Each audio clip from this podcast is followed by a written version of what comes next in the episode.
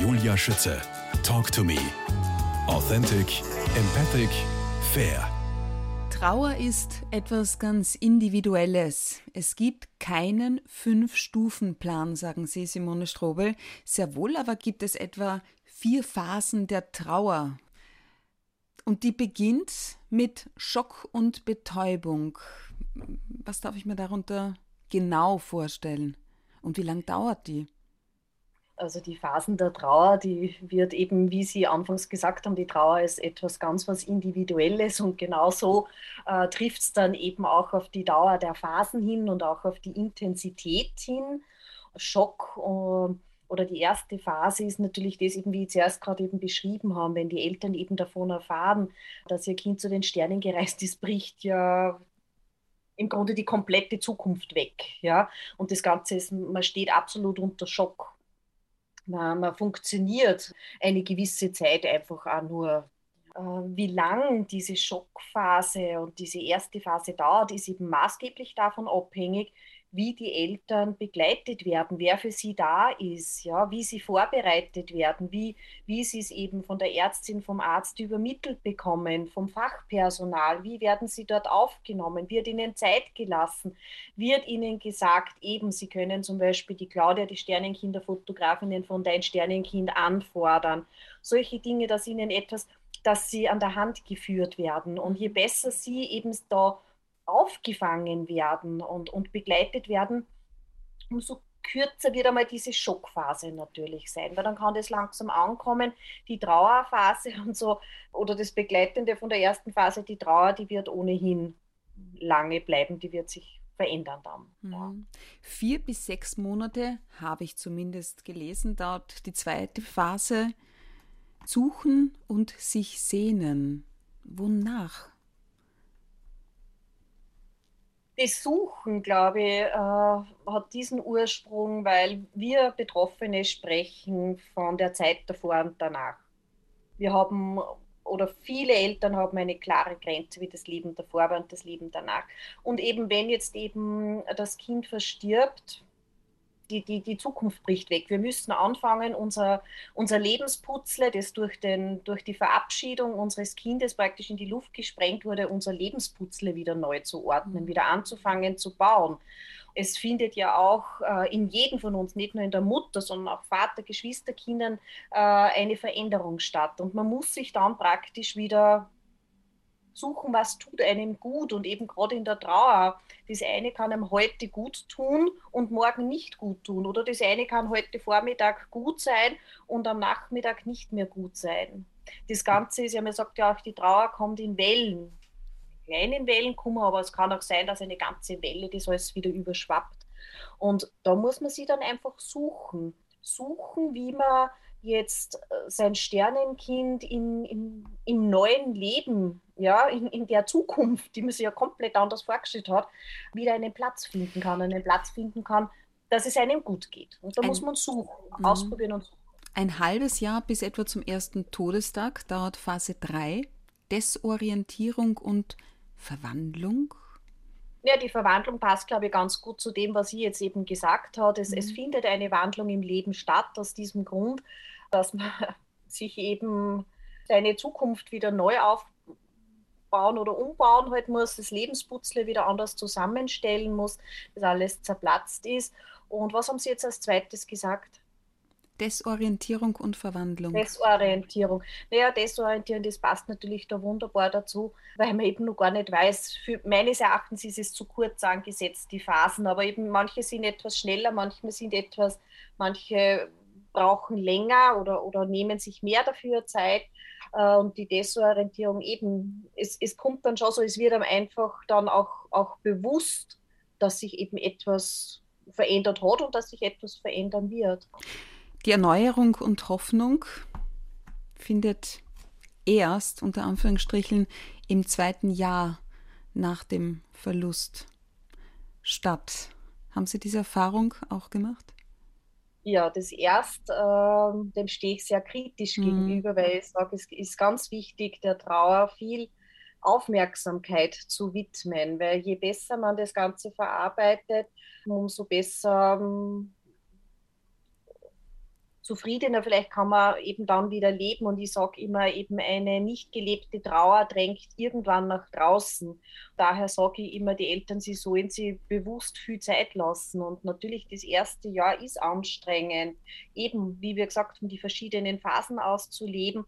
Dann natürlich kommt bei manchen erst der errechnete Geburtstermin. Ja, ab dann ist ja das Kind eigentlich im Grunde erst da. Was heißt das dann wieder? Dann die eigenen Geburtstage, die man ohne dem Kind erlebt, dann Weihnachten, also Allerheiligen, mhm. dann haben wir Weihnachten, das als und im zweiten Jahr lernen die Eltern dann schon ein bisschen damit umzugehen. Sie haben vielleicht ihre neuen Wege schon gefunden und erst dann kann sich oder geht es ja irgendwie besser, aber ich sage, also das, das, sie sollen sich da auf keinen Fall jetzt eben auf diese Phasen, die es natürlich sehr wohl gibt, auf das fixieren oder so. Weil die einen erleben eine Phase total bewusst, aber dafür eine andere Phase überhaupt nicht so bewusst, ja, oder geht viel schneller vorbei. Äh, es ist ganz wichtig, dass jeder für sich schauen soll, was er braucht in diesem Moment, an diesem Tag und in dieser Zeit. Und diese Zeit soll sich die Mama, vorrangig geht es um die Mama, aber auch die ganze Familie, die Partnerschaft einfach geben. Ganz egal, wie lange es braucht, man soll nur nicht, eben es soll nicht so eine verharrende Dauer sein, wo man dann vielleicht alleine nicht mehr raus. Simone Strobel, der Verein Pusteblume verfolgt seit 2013 das Ziel, eine empathische, situationsgerechte und auch professionelle Betreuung und Nachsorge von Betroffenen nach einer Fehl- und Totgeburt in Österreich aufzubauen. Sie haben sich in den vergangenen Jahren auch für die Eintragung von Sternenkindern ins Personenregister eingesetzt.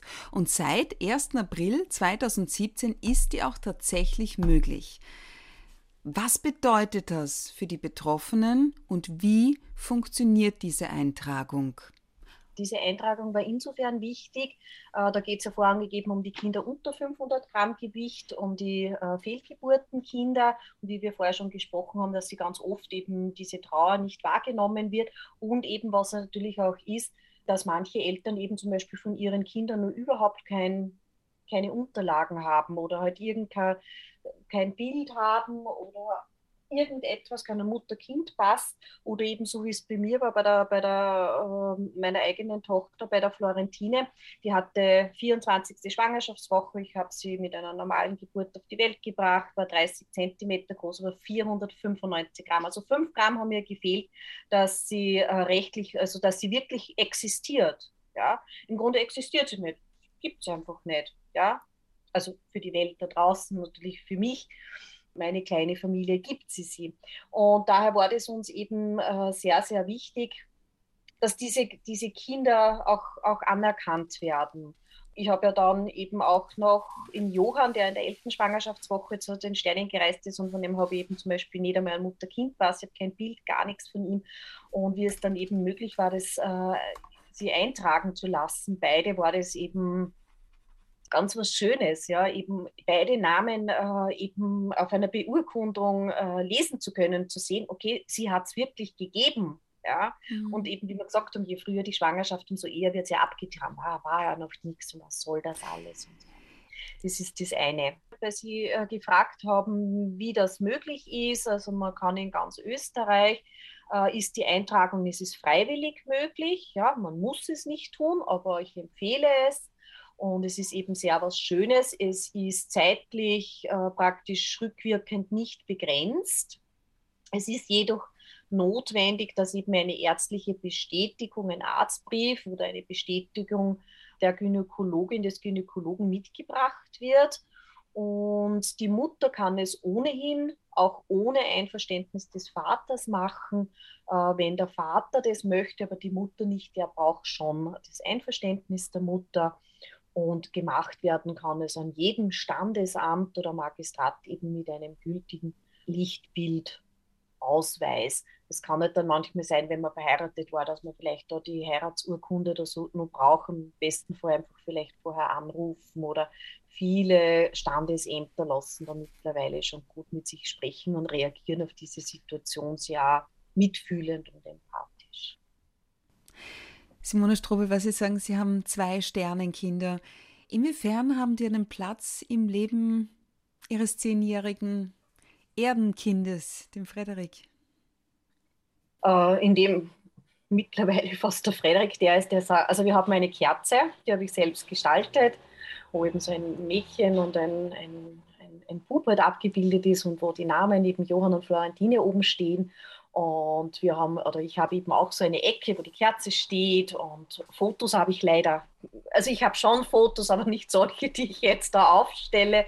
Bei 2012 wie das eben der Florentin ihre Geburt war, hat es ja leider noch nicht gegeben. Also ich habe Fotos, die in meiner Erinnerungsschachtel ist, die ich mir sehr wohl oder wo der Frederik eben manchmal sagt, äh, komm Mama, schauen wir uns die wieder mal an. Oder oh, eben in dieser Erinnerung, ja, ja, in dieser Erinnerungsecke habe ich dann so Engel stehen und so, wo er dann manchmal sagt, so Mama, komm, zünd mal wieder mal die Kerze an.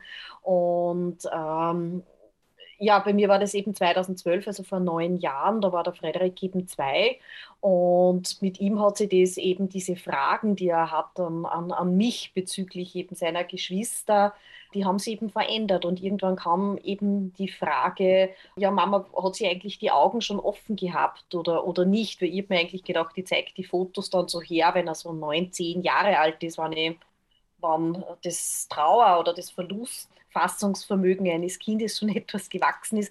Und er hat eben vor drei Jahren oder so hat er gesagt, Mama, hat die eigentlich die Augen schon offen gehabt und weißt du eigentlich ihre Augenfarbe und hin und her. Und dann haben wir gedacht, jetzt ist vielleicht der richtige Moment, ihm die Fotos zu zeigen. Und haben dann gefragt, und so, was ich habe Fotos von der Florentine oder so, hat gesagt, na, zeig sie mir. Und dann haben wir uns die halt gemeinsam angeschaut. Sie hatte die Augen zugehabt noch. Und dann haben wir uns das ganz genau angeschaut und, und für ihn, also eben ab und zu sagt er, komm Mama, schauen wir uns das an und, und er will sich das anschauen. Also für ihn gehören seine Geschwister ganz normal dazu. Also er erzählt das auch in, in der Schule, also jetzt in der vierten Klasse Volksschule war eben zu Allerheiligen eben natürlich das passende Thema, wo er dann halt erzählt hat, ja, na, er kennt das da alles am Friedhof, weil eben seine beiden Geschwister dort ähm, eben am, am, Friedhof äh, verabschiedet wurden oder halt begraben liegen. Und dann hat er das halt erzählt und manchmal sagt er, nein, ich habe auch noch Geschwister, ne? also die Florentine und der Johann, der Johann war noch ganz klein und die Florentine, die war schon ein bisschen größer, aber die sind gestorben in der Schwangerschaft, also bei der Mama im Bauch. Also für ihn gehört das dazu und, und es ist etwas, über was... Äh, über was gesprochen wird, wenn er, wenn er, wenn er Fragen hat. Ja es ist einfach so. Für sie, sie gehören, die, eben die Sternenkinder gehören genauso dazu. Sie sind jetzt nicht jeden Tag Thema natürlich, aber wenn Fragen sind oder wenn irgendwas ist, dann kümmert er sich schon darum, dass mhm. die Kerze brennt oder wenn wir am Friedhof fahren, dass wir was mitbringen. 2013 haben Sie den Verein Pusteblume gegründet. Welche Symbolkraft steckt hinter diesem Namen? Äh, hinter der Pusteblume. Ja. Die Pusteblume ist ein, ein, der Löwenzahn ist ein Symbol äh, des Lebenskreislaufes. Und so habe ja ich auch gesehen, dass ich genau, ziemlich genau ein Jahr nach der Florentine Ankommen und Verabschieden äh, eben den, den Wunsch gespürt habe, mit diesem Thema zu arbeiten. Und habe mir dann gedacht, eigentlich ist das voll was Schönes. Ne? Aus, ihrem, aus ihrer Verabschiedung, aus ihrem Tod ist was Neues entstanden oder, oder lasse ich jetzt was Neues entstehen. Ja, das, das Ganze ist eben dann zu dem Samen geworden, der dann mit der Vereinsgründung und so wie er jetzt seit acht Jahren läuft, einfach davon fliegt und es lässt halt immer wieder was Neues herauskommen und, und so sehe ich eben äh, das ganze Leben. Ja, meine Tochter war halt auch ein kleiner Same, der dann halt weg ist und aber durch ihre Verabschiedung ist eigentlich wieder ein neues, was Neues, Schönes eigentlich entstanden und sowas. Und ich wollte ihn natürlich positiv besetzen. Eben der Gedanke eben auch eigentlich aus, ist aus, aus einer traumatischen und traurigen Situation lasse ich halt jetzt wieder etwas Schönes entstehen. Und da hat mir das Symbol des äh, Löwenzahns, der Pusteblume eben sehr gut gefallen. Welchen Rat haben Sie für Verwandte, für Freunde und Bekannte, die betroffenen Eltern gerne helfen würden, aber einfach nicht wissen, wie? Wo ansetzen, um ihnen aber auch nicht zu nahe zu treten? Die Eltern zu fragen, was sie brauchen, ihnen zu zeigen, dass sie da sind. Ihnen zuhören ist ganz was Wichtiges. Dann das Kind beim Namen nennen. Ja? Eben nicht nur sagen, das. Nein, dein Kind eben. Wie geht's dir, wenn du an die Antonia denkst? was brauchst du? Äh, oder auch fragen oder manchmal einfach auch ungefragt, ja, fragen ist vielleicht besser, äh, darf ich euch ein Essen vor die, also vorbeibringen. Das habe ich gelesen äh, und zwar haben Sie ja. dann im Interview gesagt, aus der Selbsthilfegruppe weiß ich, dass ein fertig gekochtes Essen eine große Hilfe ist, wenn die Tür nicht geöffnet wird, einfach vor die Türe stellen. Ja, ja, weil manchmal will man einfach niemanden sehen und ja. man will jetzt nicht irgendwelche Fragen beantworten, wo man sich denkt, wow, ich kann es nicht mehr hören, aber man sich doch freut, wenn vielleicht ein bisschen was zum Essen da ist, weil man kann natürlich anfanglich einfach auch zu müde sein oder zu nicht nur zu müde, man hat einfach auch keine Lust, jetzt da Essen zu kochen. Ja, man, mhm. äh, und wenn aber dann doch etwas da ist, was einem wenigstens am Gaumen gut tut und im Bauch ein bisschen gut tut, dann ist das was Schönes und dann stellt man es halt einfach hin und dann können die das reinnehmen. Weil manchmal hat man einfach keine Lust, jetzt irgendwelche Fragen zu beantworten oder irgendwas zu sprechen und genau um das geht es eben. Auch wenn die Eltern einmal sagen, na, äh, es passt schon, heute ist ein guter Tag oder so, trotzdem dranbleiben und immer wieder anbieten und das Wichtigste ist zuhören. Zuhören, zuhören, zuhören. Die Eltern haben teilweise einen, einen großen Redebedarf, überhaupt die Mama, um die Geschichte immer wieder zu erzählen, von ihrem Kind zu erzählen, eben nachher von die Fotos herzuzeigen, ja, äh, was sie von den, von den Fotografinnen, von den Fotografen bekommen dass man da Hilfe anbietet. Genauso wenn Geschwisterkinder da sind, dass man die vielleicht einmal abnimmt, wann man sich halt nahe steht, dass man sagt, du, ich gehe mit einer spazieren oder mal am Spielplatz, dass man es da ein bisschen rausnimmt. Und was kann nur wichtig sein? Ja, eben auch nicht nach drei Monaten verlangen, werd doch wieder äh, die gleiche wie vorher und warum du bist jetzt so anders und werde doch wieder, wann wirst du denn endlich wieder mal die andere? Oder die von vorher, unsere alte bla bla bla. Mhm. Nein, sondern einfach, es, es braucht einfach seine Zeit und es braucht Geduld und halt einfach viel Verständnis. Trauer und Wut, Schuld und Verzweiflung, die Bandbreite der Gefühle nach einer Fehl- oder Totgeburt sind sehr groß. Besonders wichtig in der Selbsthilfegruppe ist es ihnen, den Eltern zu zeigen, dass sie sich trauen dürfen, so zu trauern, wie es ihnen gut tut. Was bedeutet dieses dürfen? Ne, dass sie sich nicht anpassen, so wie es die Gesellschaft von ihnen verlangt, sondern dass sie eben traurig sein dürfen, dass sie selbst entscheiden dürfen und auch sollen, tut mir das jetzt gut, wenn ich jetzt zu dieser Familienfeier gehe, ja, dass sie nicht dorthin gehen und, und zu dieser seelischen Belastung, was sie durch die Verabschiedung äh, des Kindes oder durch den Verlust des Kindes haben, mhm. nicht nur dort auch noch hinquälen, sondern dass sie hineinfühlen, passt das für mich? Das, das, heißt, welche Werkzeuge geben Sie den Eltern in der Selbsthilfegruppe in die Hand, äh, die ihnen dabei helfen sollen, sich ins Leben zurückzuleben? Äh, das, was mir äh, besonders wichtig ist, ihnen nahezulegen, sich selbst zu fühlen, sich selbst wahrzunehmen und äh, für sich selbst und, und für ihre kleine Familie zu entscheiden und eben nicht zu agieren, äh, wie es die Gesellschaft möchte, dass sie sich einfach selbst wahrnehmen. Und da gebe ich ihnen zum Beispiel eben äh, insofern Werkzeuge, dass ich sie eben zum Beispiel, wenn es unterstützend ist und oft dieses Unterstützen an Fachpersonen weiter vermittle. Ja, wo sie sagen, die können äh, dich, euch jetzt äh, gut begleiten. Ich zeige ihnen nur auf, was sie, was sie tun können. Jeder wird ja etwas anderes wieder brauchen, wie wir vorher gesagt haben. Die Trauer ist etwas Individuelles. Ich, ich wir haben zum Beispiel in Österreich jetzt eben die Plattform Tod und Trauer.at, die Trauer, also die Plattform, die sich diesem Thema widmet.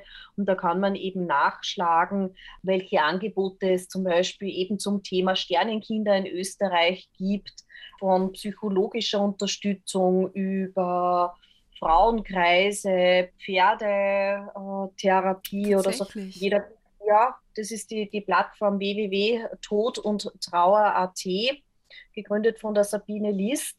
Da können sich einerseits natürlich die Fachpersonen eintragen, die sich mit dem Thema beschäftigen, andererseits eben die Betroffenen sich dann raussuchen und schauen, welches Angebot gibt es eigentlich und machen müssen sie dann selbst. Ja, ich kann ihnen eben nur, wir können nur erzählen, was wir halt in der Gruppe, jeder Einzelne für sich halt gemacht hat, was geholfen hat.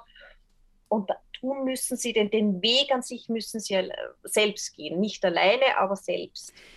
Es ist, es ist einfach ein, ein unfassbar tragisches Ereignis, das imstande ist, äh, die Welt einer gesamten Familie auf den Kopf zu stellen, ihr den Boden unter den Füßen wegzureißen. Wenn ein Kind zu den Sternen reist, wie wichtig ist es, Ihrer Erfahrung nach, der Ursache auf den Grund zu gehen? Das muss jedes Elternpaar für sich selbst entscheiden. Manche Eltern wissen es ja, mhm. was der Grund ist. Ich weiß es zum Beispiel bei beiden Kindern nicht. Aber wir als Elternpaar haben das äh, einfach angenommen. Ja, dass die Florentine halt uns zum Beispiel eben nur 24 Wochen begleitet hat. Wir haben das einfach für sich so angenommen. Auch meine Einstellung war deswegen, weil die Frage, warum, eine Kreislauffrage ist. Du, die hört nie auf. Ja. Und ähm, ob man das dann, dann, dann, dann wissen muss oder will oder ob das dann hilfreich ist, das muss jeder für sich selbst entscheiden. Auch da gibt es jetzt nichts, wo man sagt, ja, okay, wenn die Eltern das dann wissen, dann geht es ihnen gut. Nein, das muss jeder, jede Mama oder jede Familie für sich selbst entscheiden, ob dieses, warum mein Kind zu den Sternen gereist ist, jetzt so okay. wichtig ist. Mhm. Aufarbeitung des Verlustes, Claudia Ratzinger, ihre Sternenkind-Fotos. Die Bilder haben da wohl auch viel mit Würde zu tun. Oder? Wie sehen Sie das? Ja, das stimmt auf jeden Fall. Also es ist auch sehr interessant gewesen bei dem einen Beitrag von dem kleinen Maxi, war das oft so, dass dann viele gesagt haben, also eigentlich kann man sich das gar nicht vorstellen, Fotos von einem toten Kind zu machen und die dann aber im Nachhinein, wo sie das Foto gesehen haben, gesagt haben, ja, okay, also wenn das natürlich so aussieht, dann ist das macht dann ist es, also es ist nicht pietätlos oder es ist, äh, also da hat man dann auch nachvollziehen können, dass das würdevolle Fotos sein können, die jetzt nicht das äh, Kind äh, sozusagen schlecht darstellen. Ja, oder es ist einfach, also, oder einfach halt einfach nicht nur den Ist-Zustand zeigen, sondern einfach wirklich auch die, die Empathie dahinter zeigen oder die Wichtigkeit sagen, die Liebe dann auf, man versucht ja das ein bisschen so zu fotografieren, dass man sieht die, die, die, den Zusammenhalt oder die Liebe der Eltern zu dem Kind und die, die, den Zusammenhalt innerhalb von, manchmal sind ja die Geschwisterkinder dabei, dass man da äh, das äh, zeigt, wie, wie die Liebe zwischen den Personen stattfindet sozusagen.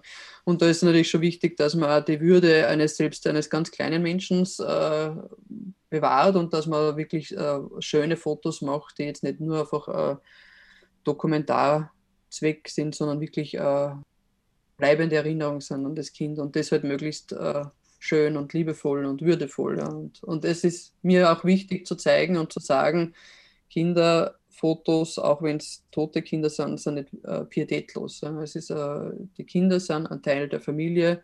Das äh, ist egal, ob das jetzt ein Sternenkind ist oder, oder ein Kind, das weiterleben kann und darf, sondern das ist einfach wichtig zu zeigen, das ist ein Teil der Familie und das ist, hat nichts mit Pietätlosigkeit zu tun, wenn man dann ein totes Kind fotografiert, sondern es sind würdevolle Fotos, liebevolle und empathische Fotos. Claudia Ratzinger, wir sprechen in Teil 3 gleich weiter.